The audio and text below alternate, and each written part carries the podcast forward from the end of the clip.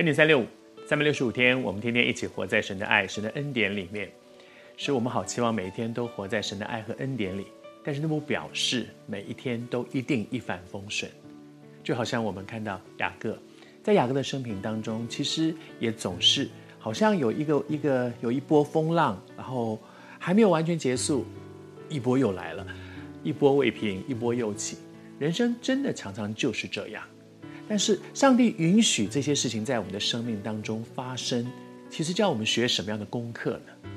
在雅各的身上，他们这一家人遇到了一个很大的难处，那个难处是他们到了一个陌生的地方，而在那个陌生的地方，他们的妹妹被别人强暴了，雅各的女儿被别人强暴了，这是多不愉快的一件事情，在一个家庭当中，这是一个多么伤的一件事，而这样的一件事情发生了。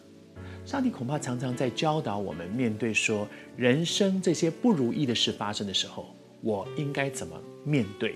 我应该怎么面对？在雅各的家庭里面，他们怎么样来面对呢？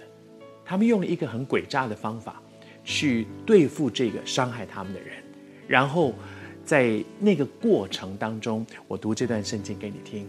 雅各的他的孩子们，在这孩子当中，西面和利未，西面是老二，利未是老三。他的两个孩子拿刀拿剑，然后趁着对方在很软弱的时候，他们把这个城里面一切的男丁都杀了。在这个城里面，有一个男人，有一个大男孩，做了一件错误的事情，强暴了他们的妹妹。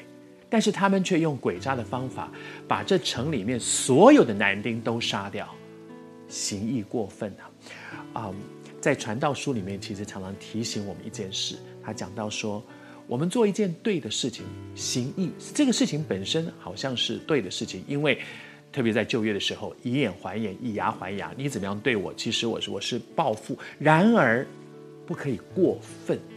圣经里面讲到说。罪这个字，什么是罪呢？过与不及都是罪。不及，我们应该达到这个标准，达不到不及格，这是做错事了。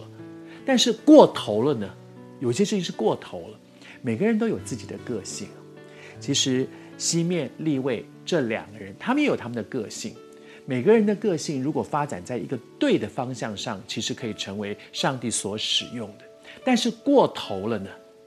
他们两个人的个性显然是很公义的，就是那个人对不起我们，我我们就去，我们去找回来，我我们去跟他们算账，他们是很公义，他们不是退缩。有的人的个性也许是属于退缩的啊，算了算了，没有关系。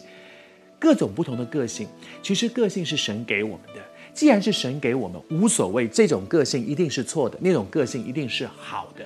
每一个个性都有它的特质，像以撒，他很会让。这是他的某一种个性，但是一个很会让的人的个性，通常是蛮怕事的。哎，算了算了，哎，算了，不要争了，不要争，让吧，没有关系。但是显然西面和立位他们不是，他们不是什么没有关系，明明就是他们对不起我，明明是他们做错的，我们当然应该去争取，我们现在应该去做我们应该要做的事情。个性无所谓好坏，但是过头，什么叫过头了？